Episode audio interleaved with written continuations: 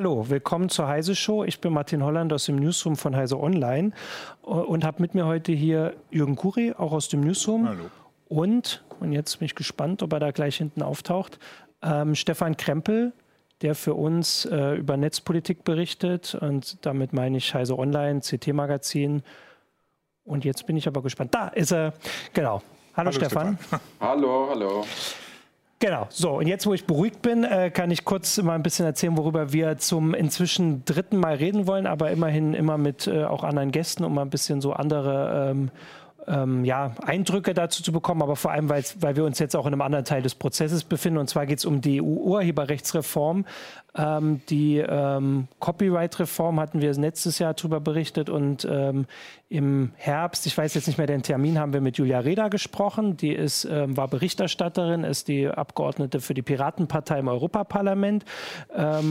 Genau, und jetzt ähm, ist, äh, hat äh, Stefan am Wochenende einen Artikel über den aktuellen Stand geschrieben auf Heise Online. Ich kann mal gucken, ob wir auch nochmal, also im, im Text auf, äh, auf Heise Online war es auf jeden Fall verlinkt. Ansonsten kann ich auch nochmal gucken, dass wir es nachher nochmal unter YouTube packen. Ähm, genau, und zwar ist die Frage, wie der Stand der Dinge ist. Das war so die, die große Sache. Aber auch, ähm, oder der, der Anlass für das Thema, aber auch, dass es gerade ähm, sage ich mal, noch mehr Aufregung gibt, um eigentlich, eigentlich gibt es nur Aufregung um zwei Artikel von, äh, in der Urheberrechtsreform, und zwar Artikel 11 und Artikel 13. Und da wieder vor allem Artikel 13. Deswegen würde ich auch sagen, dass wir da jetzt erst mal ein bisschen ähm, drüber sprechen, dann auch nochmal auf Artikel 11. Äh, aber bevor ich das alles mache, kann ja Stefan vielleicht mal kurz äh, zusammenfassen, wie, worum es da überhaupt geht. Also was, äh, also vor allem jetzt in Artikel 13 der Urheberrechtsreform. Ja, also das ganze Ansinnen ist ja mehr oder weniger vor allem mehr so ein YouTube-Gesetz. Also Lex YouTube ja. soll eigentlich kommen. Nur die Kollateralschäden sind wahrscheinlich dann sehr groß für sehr viele andere Plattformen. Also es geht vor allem um einen regelrechten Paradigmenwechsel, vor allem bei der Haftung. Es sollen nämlich jetzt alle Plattformen, alle größeren Plattformen, die, auf die man äh, nutzergenerierte Inhalte hochladen kann, die sollen in die Haftung einbezogen werden. Die sollen auch für diese Inhalte dann haften, mhm. die gar nicht von ihnen sind, sondern die von anderen Nutzern sind. Das ist dieser wirklich große Wechsel im Regime, im Haftungsregime, der kommen soll und der natürlich sehr große Folgen auch für das ganze Internet dann äh, entfalten dürfte. Ähm, ja, die Frage ist halt natürlich, was ist mit diesen befürchteten Upload-Filtern? Die stehen jetzt nicht wörtlich in der, im aktuellen Text drin für die Richtlinie. Aber es wird eben mehr oder weniger, wird die Plattformen werden dazu gedrängt, solche Upload-Filter mhm. einzusetzen, weil sie müssen halt entweder Lizenzen abschließen mit den Rechteinhabern oder aber sie müssen Maßnahmen ergreifen, damit diese äh, rechtswidrigen Inhalte, also wo sie überhaupt keine Lizenz dafür haben, die eben andere erstellt haben, dass sie dafür eben, dass sie die von Anfang an rausfiltern. Also die dürfen überhaupt gar nicht mehr auf die Plattform kommen und die dürfen auch nicht wieder eingestellt ja. werden. Insgesamt ergibt das natürlich eine große Überwachung des gesamten Verkehrs dieser Plattformen. Also auch dieser, diese Klausel, dass der Internetverkehr oder einzelne Teile davon nicht generell überwacht werden dürfen, auch die würde wegfallen. Okay, man kann das ja mal vielleicht kurz sagen, was das mit diesen äh, Inhalten auf sich hat. Also bei YouTube, man kennt das, also eine große Diskussion am Anfang von YouTube war, dass viele Leute Musikvideos hochgeladen haben oder vielleicht auch nur die, die, die Musik selbst, weil die Videos nicht so wichtig, ähm, würde ich jetzt mal sagen, oder waren nicht so wichtig. Äh, und dann standen die halt vielleicht ein paar Tage oder Wochen da. Leute haben viele Views, vielleicht auch ähm, mit Werbung auch Geld verdient. Und dann haben die ähm, Rechteinhaber ähm, meist erreicht, dass sie dann irgendwie verschwunden sind. Ähm, und jetzt ist der Unterschied, Unterschied, und so hast du es erklärt, dass die, äh, also YouTube selbst wird dafür haftbar gemacht, dass solche rechtswidrig, erstell, äh, rechtswidrig verbreiteten Inhalte, also ein Musikvideo, das eben nicht von demjenigen hochgeladen hat, der das erstellt hat, äh, dass sie gar nicht erscheinen. Und so wie wir auch der Stand war eigentlich das ganze letzte Jahr schon, also das sollen die sicherstellen und es gibt und da wird quasi freie Wahl gelassen, dass die ähm, die, äh, die Plattform, also YouTube, wir sagen jetzt immer YouTube, es geht natürlich auch um Vimeo und andere, aber YouTube ist einfach äh, die größte, dass die das sicherstellen müssen. Und es gibt in der ganzen Diskussion keine andere, also gab keinen technischen Vorschlag, soweit ich das mitgekriegt habe, der nicht hieß Upload-Filter. Also direkt beim Upload zu prüfen, ähm, ist das, gibt's, hat da jemand Rechte dran, ähm, dann wird es gesperrt. Ja, äh, YouTube macht das ja im Prinzip genau, schon. Das ist YouTube bzw. Google haben ja das System Content ID. Also es gab natürlich in der Debatte schon auch andere Vorschläge, zum Beispiel von Julia Reda, die hatten wir ja beim letzten hm. Mal auch im Talk, dass keine Upload-Filter ausdrücklich äh, gewünscht werden oder ankommen müssen. Aber das setzt sich so in der Breite im EU-Parlament und im EU-Rat einfach nicht durch. Okay. Mit Content ID können Sie im Prinzip solche Filter machen. Also ja. äh, Content ID ist ein System von Google und YouTube, die im Prinzip über einen Hashwert, äh, über Inhalte, die gemeldet werden, sagen, also da, die dürfen nicht hochgeladen werden oder die dürfen nicht verbreitet werden, wenn ein Urheber darauf Anspruch erhebt. Und darüber können Sie relativ viele Inhalte erkennen, die eben rechtswidrig hochgeladen werden. Aber gut, man weiß von Content ID auch, dass sie zum einen manche Sachen eben nicht erkennt, wenn sie leicht geändert mhm. werden, ähm, und auf der anderen Seite auch zu Overblocking führt. Das heißt also, dass irgendjemand einfach behauptet, äh, man, er habe die Rechte dran, dann wird das gesperrt und dann musste als derjenige, der es hochgeladen hat und vielleicht die eigentlichen Rechte dran hat, erstmal sehr umständlich beweisen, dass du es trotzdem hast. Also das ist ein, ein System, das umstritten ist, das aber im Prinzip Google ermöglicht, mit diesem, mit diesem Artikel 13 konform zu gehen. Nur äh, YouTube macht natürlich ein Riesentheater, weil sie nicht wollen, dass alle ihr, dass sehr viele Inhalte gesperrt werden. Genau, weil das war so eine Sache, also ich kann ja das auch mal sagen, also wir hatten Julia Reda hier in der Sendung und da gab es auch danach ähm, schon durchaus nicht unberechtigte Kritik, dass das natürlich jetzt vor allem die Meinung einer Kritikerin dieser Pläne war.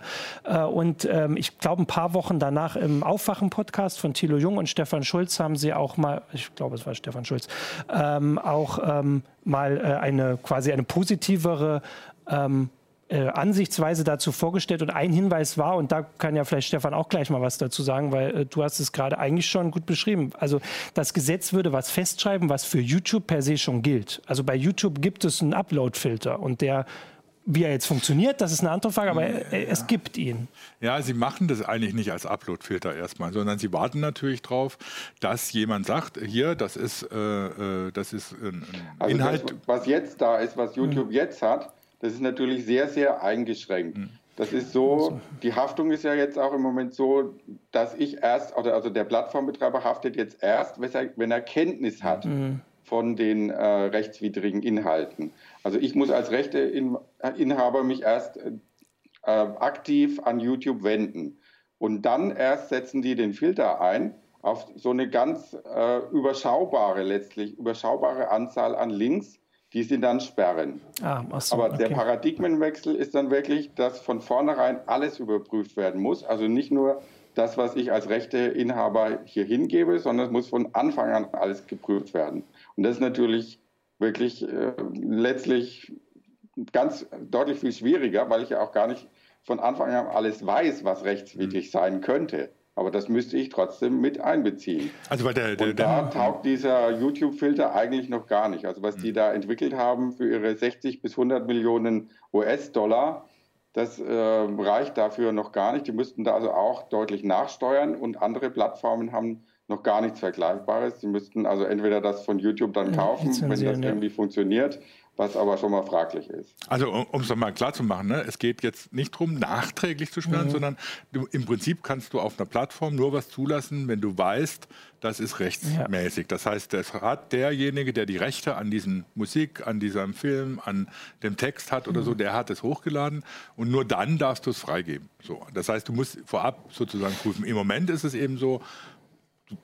kannst da hochlassen, was ja. du willst. Wenn dich jemand darauf hinweist, dann musst du reagieren. Ja. Das ist so ähnlich wie, wie, wie es auch zum Beispiel in Foren ist oder bei uns in Foren. Wir müssen erst dann was sperren, wenn wir davon mhm. Kenntnis haben.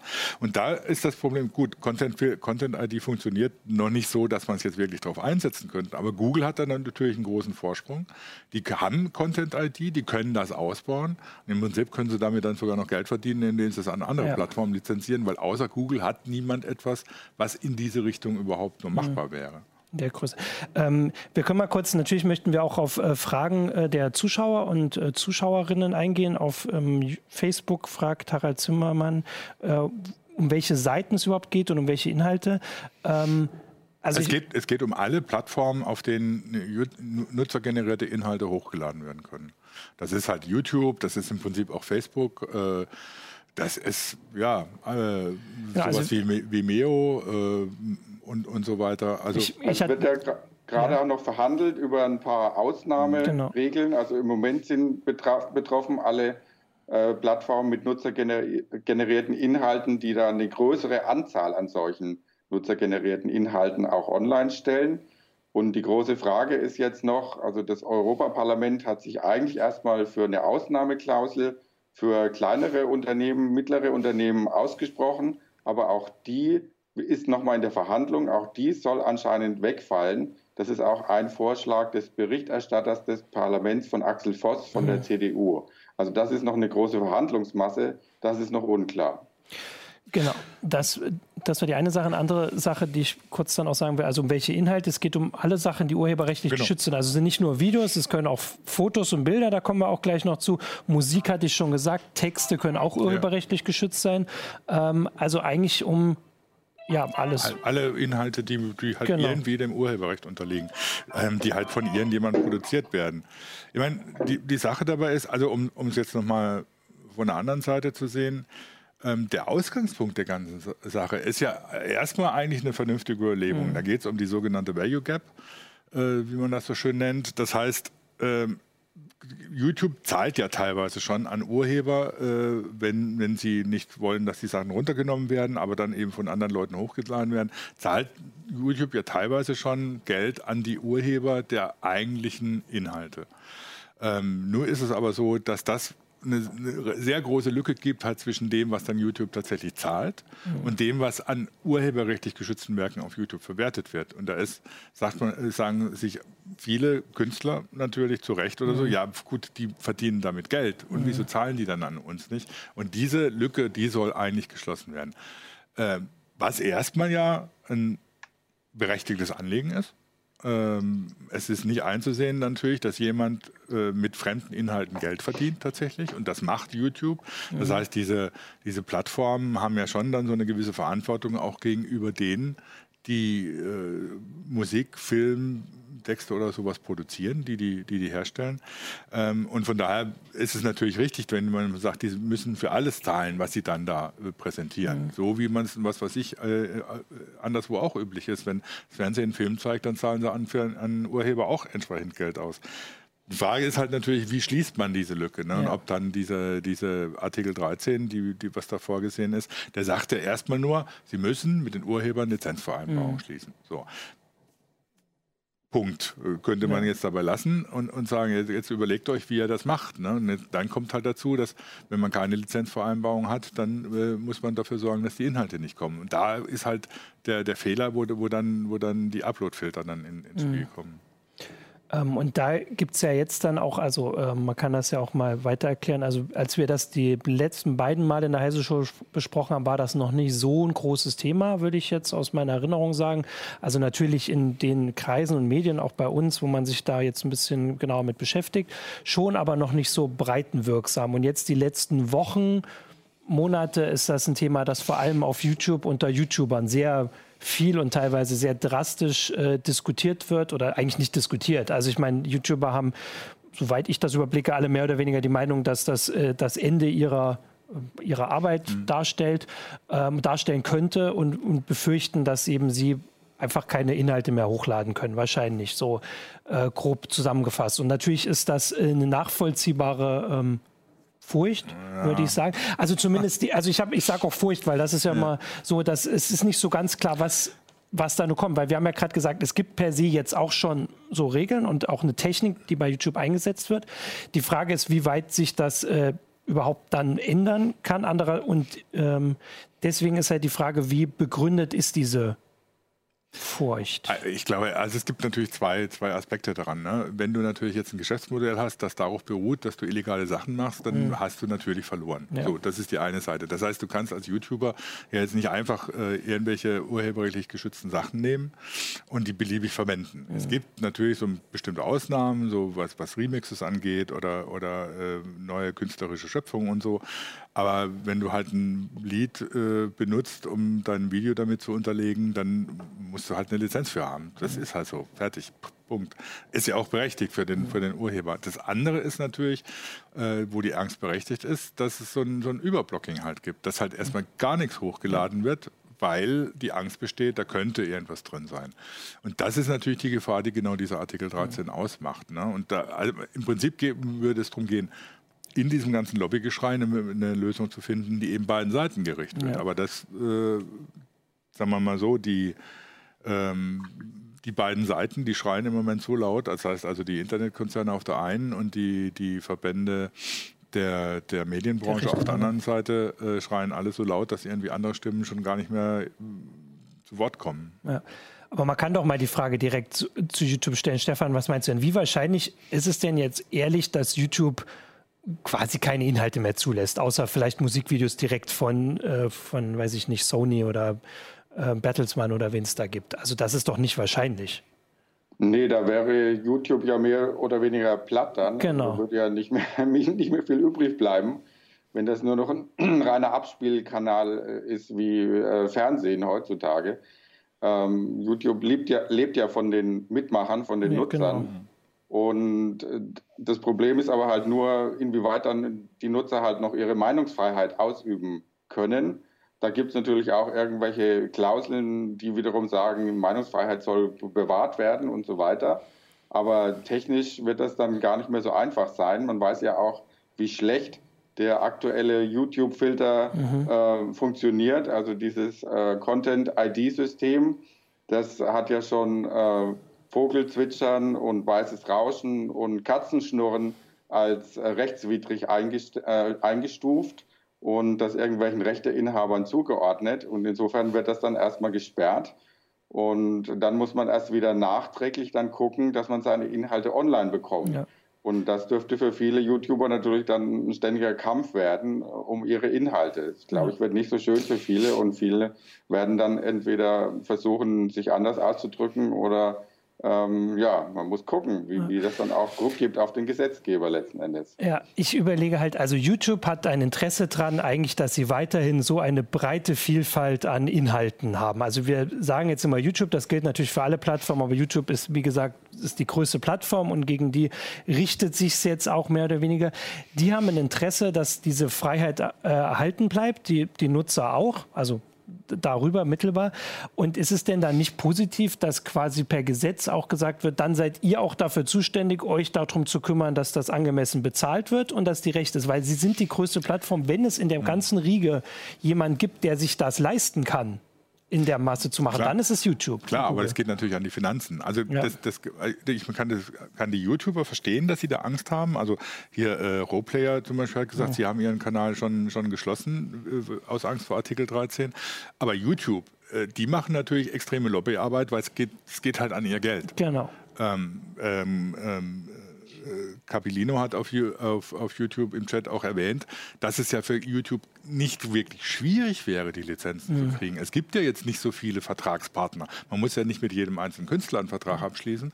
Ähm, es gibt die Verwertungsgesellschaften, die da eine Rolle spielen äh, in Europa. Es gibt natürlich nicht mehr so viele, äh, zum Beispiel Musikkonzerne, da gibt es noch drei oder vier, die, ja. die in Frage kommen. Ähm, damit hätte man alles abgedeckt. Nur das kostet natürlich Geld. Ja. Und das möchte YouTube nicht bezahlen. Da, deswegen machen sie Geschrei. Ja. YouTube geht es ganz sicher nicht um Meinungsfreiheit und irgendwie Remixfähigkeit oder sonst was. Denen geht es um ihr Geschäftsmodell. Und da haben sie natürlich eigentlich andere Interessen als die YouTuber. Nur sie spannen natürlich die YouTuber für sich ein, logischerweise. Genau, und das wäre halt eine Sache, die ich auch, also wir haben vorhin noch mal geguckt, ähm, es gibt so ein Video von Julian Bam, der ist auch ein bekannter YouTuber äh, und hat im November ein Video äh, online gestellt, das, äh, wo er so irgendwie so einen Song singt gegen Artikel 13 und wie das die Meinungsfreiheit einschränkt und so und wird da von so dunklen Männern in Anzügen irgendwie begutachtet. Das hat irgendwie zwei Millionen Views und tatsächlich, also wenn man über dieses Video schreiben würde, präsentiert von YouTube, wäre wahrscheinlich auch keiner überrascht. Also das wirkt schon sehr so, dass die, ähm, sagen wir mal, die Stichpunkte, die Argumente direkt von YouTube kommen. Was legitim ist, YouTube hat die Interessen, aber äh, es, wirkt, es, wird halt weniger legitim, wenn die als die Interessen von allen ähm, rüberkommen, würde ich jetzt sagen. Es gibt da ja auch eine, eine Untersuchung, eine Lobbyuntersuchung, wer sich am meisten äh, aktiv da eingebracht hat beim äh, EU-Rat und beim Parlament. Und das sind interessanterweise jetzt nicht unbedingt Google und okay. YouTube, sondern es sind eben die Verwertungsgesellschaften. Also es ist die GEMA vor allem und äh, ver vergleichbare VG Wort und solche Verwertungsgesellschaften in ganz Europa, die dann auch nicht immer unter klarer Flagge da antreten, sondern die sich dann eben als äh, Creator of Europe und sonst was äh, irgendwie mit so einem Deckmäntelchen umgeben und dann äh, Kondome an die Abgeordneten schicken und dann sagen, ja, guckt aber, dass unser Internet endlich sicher wird und solche Sachen. Also gerade beim Lobbying ist da natürlich auch einiges äh, in seltsame Richtungen gelaufen. Es ist nicht nur YouTube, die da irgendwie vor Ort aktiv mhm. sind, gar nicht. Das ist natürlich ein interessanter Aspekt. Genau, das hast du auch beschrieben, dass äh, also in dem Artikel vom, vom Sonntag, dass da äh, überraschenderweise jetzt gar nicht die üblichen Verdächtigen oder die, über die wir jetzt auch reden, so äh, groß äh, gearbeitet haben, sondern eben auch, oder nicht auch, sondern Rechteinhaber. Wobei man da ja zumindest auch mal, um wieder mal die andere Perspektive, die hatten wir auch vergangenes Jahr, kann man auch nochmal drauf verweisen. Wir hatten einen Kommentar von Matthias Hornschuh, glaube ich, ein Filmkomponist, der hat hier eine ja, man möchte fast sagen, eine Beschimpfung der, äh, vor sich ausgedrückt, eine Beschimpfung der Kritiker dieser Urheberrechtsreform gepostet. Und man kann natürlich, oder äh, also haben wir veröffentlicht, äh, man kann aber natürlich schon darauf hinweisen, dass die GEMA und die VG Wort und solche Organisationen, also vor allem die GEMA, die natürlich jetzt in der Öffentlichkeit irgendwie keinen so guten Ruf hat, äh, trotzdem deutlich mehr Menschen vertritt als YouTube. Äh, und vor allem auch viel, also wenn man jetzt in Bezug auf Meinungsfreiheit redet, natürlich, wenn die GEMA Musiker, äh, vertritt Musiker in, in in Deutschland oder im deutschsprachigen Raum? In Deutschland äh, und solche Rechteinhaber dann überall in Europa, dann vertreten sie einen wichtigen Teil der Öffentlichkeit, der für Meinungsfreiheit, also der die Meinungsfreiheit auch nutzt und nicht nur ähm, quasi äh, dafür lobbyiert äh, ähm, oder sich äh, dafür ausspricht. Also von daher, das ist natürlich ist trotzdem das mit den äh, diese Lobby-Schlachten sind so ein, ein großes Problem immer natürlich. Und bei diesem Gesetz war es ja auch noch mehr als das große Gesetz, das wir vergangenes Jahr diskutiert haben. Die Datenschutzgrundverordnung war ja schon so ein Ding, das irgendwie ganz breit diskutiert wurde. Aber so wie ich das verstanden habe, war es jetzt bei der Urheberrechtsreform noch viel massiver. Ähm, auch weil. Zumindest ähnlich. Okay, zumindest ähnlich. Ähm, und von daher, aber das kann man ja zumindest auch mal die, äh, die Lanze brechen für die Urheber, die halt äh, von diesen Organisationen vertreten werden äh, und ein bisschen in der Debatte ein bisschen untergegangen sind. Oder eigentlich, wahrscheinlich ist das auch nicht das erste Mal. Ja, also das hat man ja beim Urheberrecht oft, ne, dass die, die es eigentlich betrifft oder so, ähm, gar nicht mehr zu Gehör kommen, äh, weil dann irgendwelche Verbände und die Industrie äh, da ihre Interessen vor allem äh, äh, äh von sich gibt. Ich meine, äh, die Interesse der Musikindustrie ist nicht unbedingt immer auch das Interesse der Musiker. Das stimmt. Ja. Die haben ja teilweise Verträge mit den, mit, den, mit den Musikverlagen oder mit den äh, Musikpublishern, die jetzt auch nicht unbedingt äh, sehr positiv für die mhm. Musiker sind. Das heißt, die haben aber erstmal natürlich ein Interesse daran, dass sie auch wieder ein bisschen honoriert werden für die, für die, für die Arbeit, die sie machen. Ähm, und von daher kann man es natürlich über die Musikindustrie abwickeln. Man kann es, ich meine, am besten wäre es natürlich, YouTube würde mit allen Musikern einzelne Lizenzen vereinbaren, aber das ist natürlich ein riesen organisatorischer Aufwand, der, ähm, den möchte man äh, eigentlich niemand zumuten. Obwohl in heutiger Zeit mit äh, digitaler Verwaltung oder sowas kann man, kriegt man das wahrscheinlich auch hin. Also äh, ich halte es nicht für, für, für unzumutbar für YouTube tatsächlich Lizenzverträge mit den mhm. Künstlern mhm. abzuschließen. Ja. So. Ähm, die Frage ist halt, wie man es durchsetzt. Und das ist halt das Problem. Da kommen wir wieder eben auf den Ausgangspunkt zurück. Äh, das dadurch durchzusetzen, dass man einen kompletten Internetverkehr überwacht und Uploadfilter einbaut, ist halt irgendwie so die schlechtestmögliche Methode. Ja. Ähm, ich finde auch eine Sache, wo man durchaus auch darauf hinweisen kann, also die YouTuber selbst sind ja auch Urheber in den, würde ich jetzt mal sagen, allermeisten Fällen.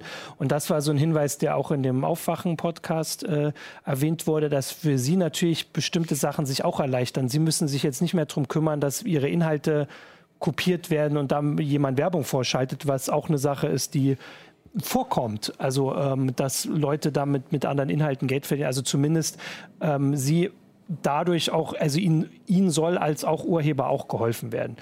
Ähm, das ist ein bisschen ein komplizierter ähm, Zusammenhang und das ist jetzt dann nämlich äh, die Sache, die eigentlich auch für den Artikel 11 gilt, weil auf den würde ich auch noch mal ein bisschen eingehen, äh, dass wir das zumindest mal erwähnen, auch wenn sich da, soweit ich das mitgekriegt habe, gar nicht so viel verändert hat zu den letzten Sendungen. Ähm, und zwar geht es da um das Leistungsschutzrecht. Ähm, das wir in Deutschland schon ausführlich diskutiert haben, weil es hier auch gilt. Ähm, wobei man hier auch gleich wieder sieht, was passiert, wenn es gilt, weil irgendwie hat sich eigentlich so gar nichts geändert.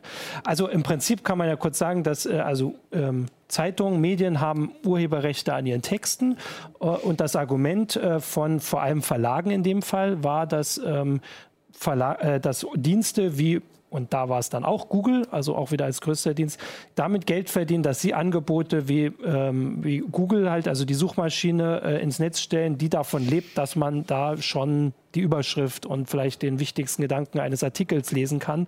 Vielleicht so genug, um gar nicht mehr drauf zu klicken.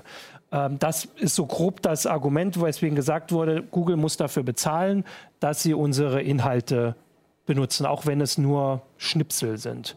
Ähm, das wurde in Deutschland und in Spanien schon eingeführt. Da ist das schon recht.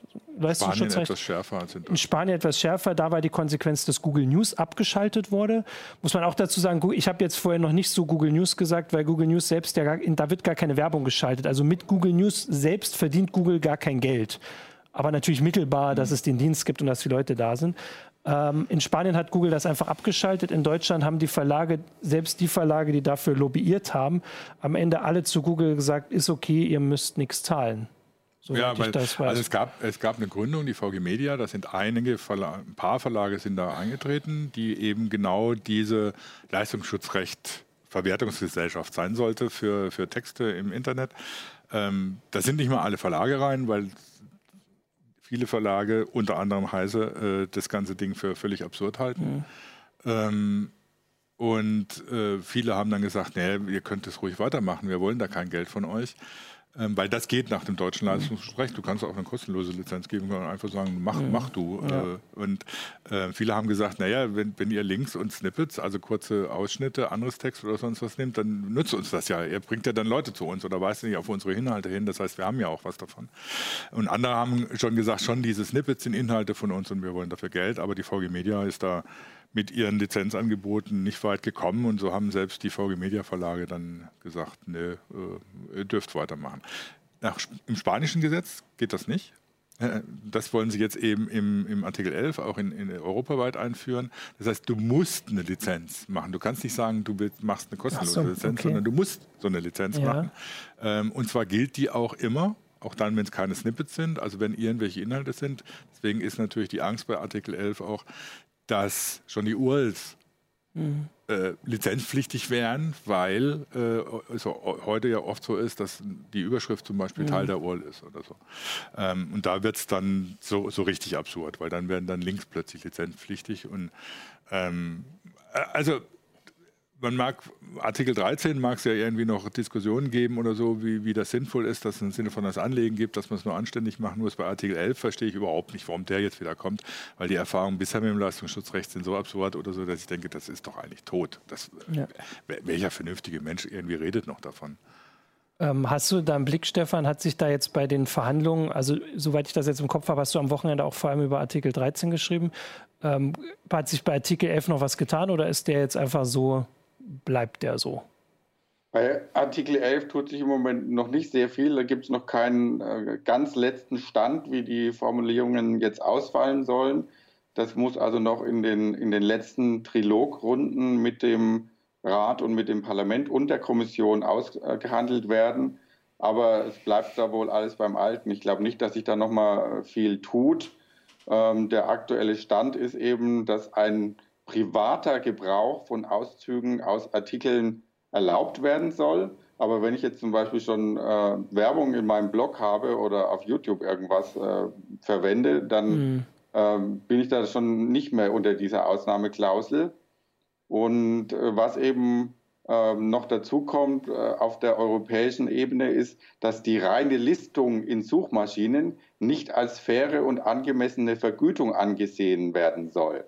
Das bedeutet also, dass solche Deals, wie sie hier jetzt in, in, in Deutschland noch möglich mhm. sind, dass das dann nicht mehr äh, gestattet ist. Also insofern müsste man dann Farbe bekennen und entweder sagen, ja, man gibt seine Artikel nicht an, an Google, nicht an Google News, oder ja, man muss sie halt äh, irgendwie bezahlen. Ne? Also da wird schon mal mehr Wert dann dahinter draufgelegt, dass jetzt auch wirklich Geld fließt. Das ist auf jeden Fall neu hier ja. auf der europäischen Ebene. Sonst, was gleich ist, ist, dass man äh, quasi einzelne Wörter aus Artikeln nach wie vor zitieren dürfte. Aber darüber tobt ja schon seit Jahren hierzulande der Streit zwischen äh, den Gerichten, Verlegern und Google, was das genau bedeutet. Also wie viele mhm. Worte das dann sein können, ob das jetzt sieben Worte zum Beispiel sein dürfen. Also es wird auf jeden Fall schwierig. Und wenn solche Wörter aus den Texten auch schon in Überschriften drin sind, dann wären auch die Hyperlinks betroffen. Dann dürfte man nämlich auch einen Hyperlink nicht so setzen, wenn da schon was mit drin steht aus dem Text. Das ist der große Streitpunkt. Ja. Okay, also das klingt äh, tatsächlich, also hatte ich es jetzt auch nicht mehr im Kopf, schon massiver als das, mhm. was hier mehr oder weniger ohne Folgen äh, eingeführt wurde. Ähm, der Gedanke ist sicher dabei von den äh, Verteidigern dieser Pläne, dass äh, bei Deutschland konnte sich Google noch wehren und bei Spanien, das waren einzelne Länder, äh, aber in Europa, sie werden jetzt nicht auf Europa verzichten. Äh, und dann, äh, und gleichzeitig, wenn man es härter macht, ähm, die Frage ist halt, ob das tatsächlich ähm, zielführend ist. Also kann ich mir jetzt so auch nicht vorstellen. Ich könnte mir auch vorstellen, dass man dann als Google eher Google News abschaltet. Jetzt erstmal als den, den Dienst, an dem Google sowieso nichts verdient.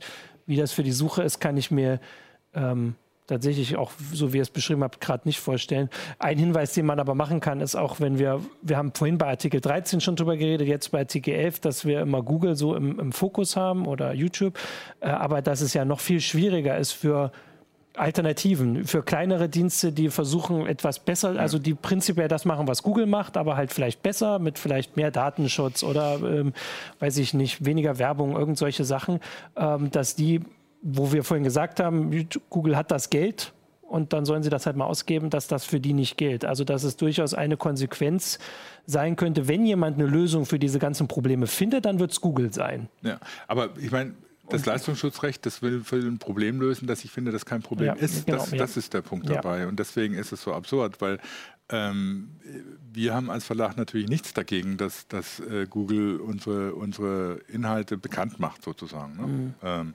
und dafür können Sie natürlich auch äh, Snippets benutzen. Genauso wie wir sagen, jede andere Webseite kann unseren RSS-Feed benutzen, um den auf ihre Webseite zu packen. Ähm, ja, also das finde ich auch als als eines der Hauptprobleme eben dieser Gesetzgebung, dass es alles auf die ganz großen Plattformen erstmal zugeschnitten ist, äh, also vor allem eben auf Google und YouTube, dass aber gar nicht bedacht wird, dass man ja eigentlich europäische Alternativen dazu ständig fordert und aufbauen möchte. Mhm. Dass die es aber dann natürlich noch viel schwieriger ja. haben, mit solchen Auflagen hier irgendwas auf die Beine zu stellen und da das, das nötige Kleingeld da locker zu machen mit den Lizenzen und alles. Also das ist das Hauptproblem eigentlich bei dieser ganzen Gesetzgebung, dass das überhaupt nicht beachtet wird. Ja. Ähm, man kann ja, also es gibt ja trotzdem, es gibt einen Grund, warum das gemacht wird, warum vor allem Verlage dafür auch lobbyieren, jetzt außer, dass sie natürlich mehr Geld kriegen wollen. Also seit das Internet so ein wirklicher Alltagsgegenstand ist, sage ich jetzt mal, oder ein Alltagsphänomen mhm. vielleicht, ähm, geht es Verlagen schlechter oder zumindest äh, die Auflagen sinken, so muss man sagen. Es ist teilweise, es ist nicht so einfach, es ist nicht so, dass sie einfach alle weniger Geld haben und so. Ähm, natürlich erreichen Verlage im Internet mehr Leute, kriegen dafür aber im Gegenzug weniger Geld als, für einen, als von einem Abonnenten.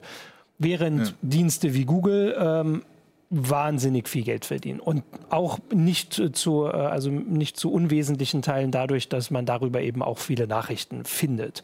Äh, und diesen ähm, diesen, ja, dieses Ungleichgewicht, sage ich jetzt mal, zu beheben, war, ist das Ziel. Dass die Mittel nicht ähm, äh, angemessen sind, ist tatsächlich interessanterweise in, glaube ich, allen Redaktionen Deutschlands äh, fast äh, Konsens, mhm. weil die meisten Redakteure, wie wir, wissen, wie viele Leser von uns täglich über Google kommen und dass wir darüber, darauf nicht verzichten wollen.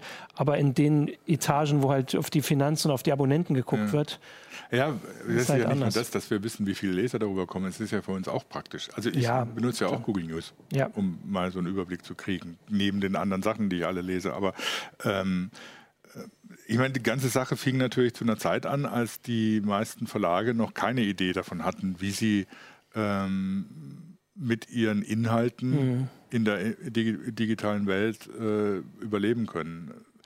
Und da war jetzt der Punkt, ja, ich meine, das ist genau dasselbe wie die Musikindustrie. Die hat am Anfang dann auch mhm. ähm, äh, angefangen, ihre Anwälte loszuschicken, statt irgendwie sich zu überlegen, was denn eine vernünftige Möglichkeit wäre, mit Musik im Internet Geld zu verdienen. Ja. Inzwischen ist Raubkopieren von Musik eigentlich Unsinn, äh, weil gibt, ja, genau. es genug äh, Angebote im Netz, digitale Angebote gibt, ähm, wo man massenweise Musik kriegt, alles, was man haben möchte und das zu einem Preis oder so, der äh, macht die meisten Leute nicht arm. Mhm. Ähm, und diese Angebote mussten halt kommen damit hat sich das Raubkopieren erledigt, so mhm. praktisch. Ne?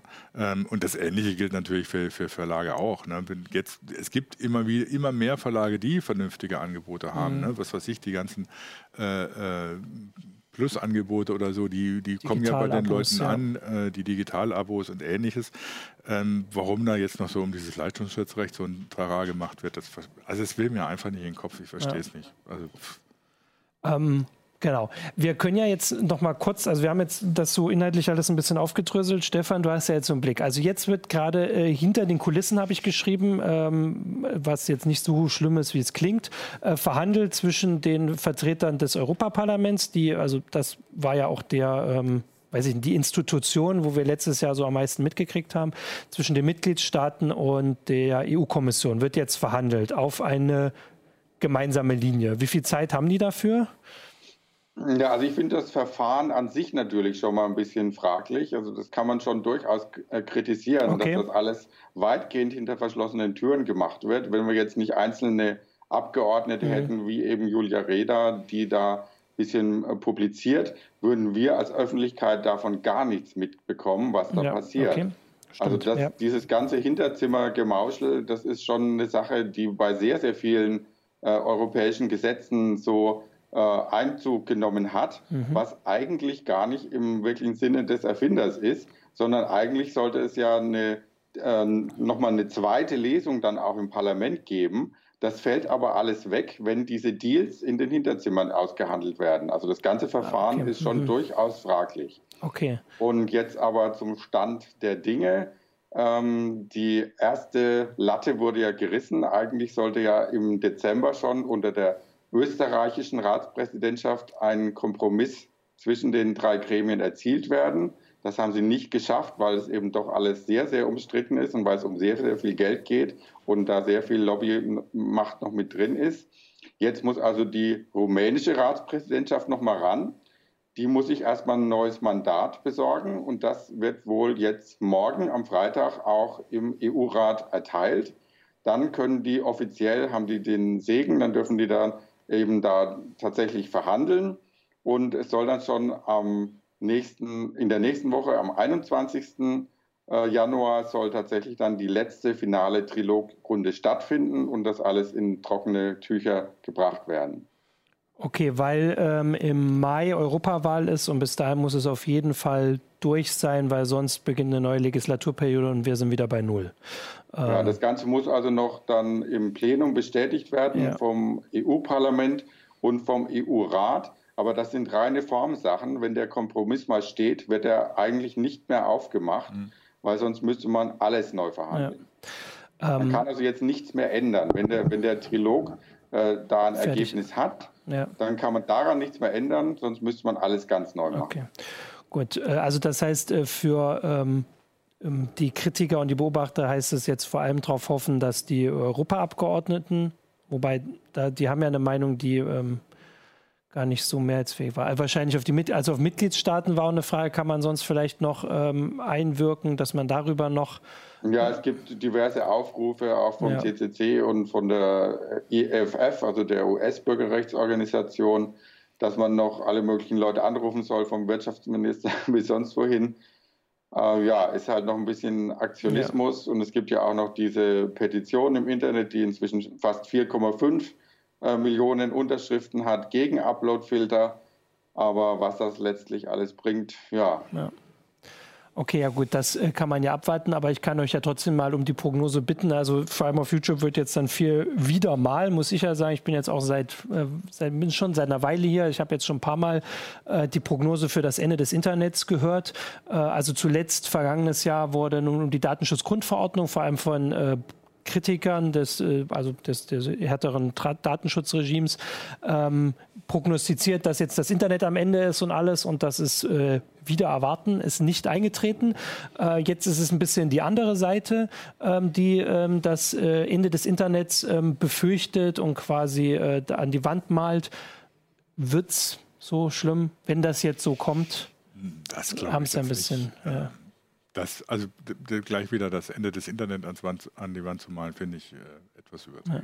Also ich befürchte, Artikel 13 wird durchgehen. Was dann in der Praxis tatsächlich daraus wird, das muss man dann äh, sowieso nochmal sehen. Ja. Gut wäre es natürlich, wenn er gar nicht käme, weil dann hätte man das Problem eben auch mit diesen Plattformen nicht. Ähm, gut wäre es auf der anderen Seite aber, wenn die Plattformen, also gerade vor allem die großen, sich mal dazu bewegen würde, anständige Lizenzvereinbarungen mhm. mit, den, mit den Künstlern zu treffen.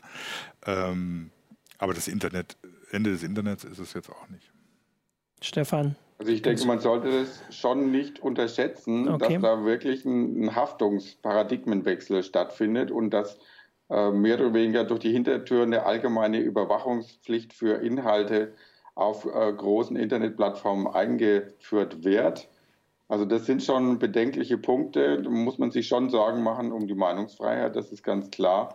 Ähm, wie heißt das dann alles wieder in der Praxis umgesetzt wird, ist die andere Frage, ob das überhaupt irgendwie umsetzbar ist, was da produziert wird. Ja, das müssen wir dann sehen. Ja. Also ich hatte noch, du hattest äh, am, in dem Artikel, um ihn jetzt noch ein letztes Mal zu zitieren, vom Wochenende auch noch das Video eines YouTubers, ich weiß tatsächlich nicht mehr, wer es war, ähm, verlinkt, der halt gemeint hat, dass wenn auf YouTube nur noch Sachen hochgeladen werden können, die von Lizenzinhabern quasi genehmigt wurden, ähm, dass es dann wie so eine ja, weiß ich nicht, äh, übergreifende Mediathek gerade mal verkommt. Äh, also dass da nur noch irgendwie die Medienverlage und die äh, Fernsehsender und so und Filmstudios ihre Inhalte hochladen und sonst keiner. Und ich halte das, also tatsächlich, diesen halte ich für so unrealistisch, weil dann wäre YouTube einfach nicht mehr, dann würde keiner mehr hingehen. Also äh, außer die, und also die Mediatheken gibt es schon. Äh, also da, das ist einfach überhaupt nicht im Interesse und äh, Google wird eine Lösung finden. Äh, ich bin da mehr besorgt um, um die kleinen Alternativen. Mhm. Man muss aber auch sagen, dass äh, trotz allem Versuchen hat es in, in, den vergangenen Jahren niemand gegeben, der wirklich so ein bisschen an diesem Thron von, von Google und YouTube so ein bisschen rütteln konnte. Und vielleicht gibt es ja gerade da durch diese neue Regel, manchmal ist es ja so, gerade dann die Möglichkeit, jetzt mal auf eine andere Art und Weise äh, etwas an dem Kuchen, von, mehr von dem Kuchen abzubekommen. Ja, schön wäre es, aber schön. von der Praxis her ja. dürfte das eher behindert werden. Ja. Also es wird, wird nicht einfacher für Alternativen, ne? für Startups. Genau, also deswegen äh, kann ich diese Sorgen jetzt auch ein bisschen mehr verstehen äh, nach der Sendung. Ich hoffe aber, dass wir auch ein bisschen hier ähm, deutlich gemacht haben, was vor allem die Befürworter ähm, da drin sehen, dass es äh, also nicht äh, zumindest nicht in allen Fällen dieses Ding ist, sie wollen einfach irgendwie die Meinungsfreiheit einschränken oder wahrscheinlich in den allermeisten Fällen sowieso nicht, sondern dass da durchaus berechtigte Interessen dahinter stehen, nur dass halt über die Wege dahin Uneinigkeit mhm. herrscht ähm, und dass man das zumindest so ein bisschen auch zeigen konnte. Was man vielleicht noch im, im ja. größeren Kontext erwähnen sollte, ist natürlich, dass äh, Urheberrechtsreformen, eigentlich sollte ja das Urheberrecht mal wieder ans Internet angepasst mhm. werden. Ähm, jetzt sieht es eher genau andersrum ah, aus. Mhm, stimmt, ja. Also man muss das auch so ein bisschen im historischen Kontext sehen, stimmt, natürlich, dass eigentlich noch nie die Nutzerrechte irgendwie ausgeweitet wurden. Mhm. Es wäre jetzt eine wirklich sehr gute Chance, dass man sagt, Parodien, Meme und all mhm. diese Sachen, die aus dem Internet herauskommen, dass man das jetzt mal legalisiert, aber nichts. Also die Nutzerfreiheiten werden immer wieder weiter eingeschränkt statt ausgebaut. Und ich glaube, das ist keine angemessene Gesetzgebung mehr fürs Internet. Das hat man jetzt seit vielen, vielen Jahren, dass die, äh, die, die, Urheberrechte, die Verwertungsrechte immer weiter ausgebaut werden. Es gelingt den Verwertungsgesellschaften und der, der Lobby dahinter immer wieder, dass sie sich durchsetzen. Und die Nutzer haben da leider nach wie vor keine wirkliche Lobby in diesem ja. ganzen Verfahren. Und das muss man mit bedenken. Genau, und das finde ich tatsächlich dann noch einen besseren Abschluss und vor allem da auch den Hinweis, dass wenn diese, wenn es diese Lobby nicht gibt, im Mai ist Europawahl. Ähm, also wir hatten hier, also das muss ja keine Wahlwerbung sein, aber Julia Reda war nun wirklich eine sehr engagierte äh, Europaabgeordnete, die sich dieses Themas angenommen hat und vor allem auch so, wie du es ge gerade gesagt hast, aus Nutzersicht. Äh, also wer ähm, die mangelnde Lobby ähm, be beklagt, ähm, der kann zumindest im Mai, äh, ohne dass ich den Termin jetzt im Kopf habe, ähm, ein ganz kleines Stück dabei mithelfen, dass sich das ändert. Und damit würde ich sagen, haben wir das aber doch ja, mal sehr Wobei man echt auch mal betonen muss, wie wichtig das Europaparlament ja, das zeigt, ist und dass stimmt, die ja. richtigen Leute drin sitzen. Genau, das zeigt das noch mehr, dass die Wahl, die eigentlich hier sehr oft unter so ein bisschen unter ferner Liefen gelaufen ist, zeigen diese Sachen, die Datenschutzgrundverordnung vergangenes Jahr, ähm, die E-Commerce-Richtlinie ist auch noch so ein großes Ding, zeigen eigentlich immer, was für ein großer Einfluss das ist und wie wichtig es da eben auch ist, da zur Wahl zu gehen. Okay, sehr gut. Dann haben wir jetzt den Abschluss. Dann äh, danke Stefan, danke Jürgen, äh, danke fürs Zuschauen und äh, für die Hinweise. Und ja, dann gucken wir mal, was äh, weiter kommt. Wir werden natürlich weiter darüber berichten und dann mal sehen, was bei rauskommt. Tschüss. Ciao.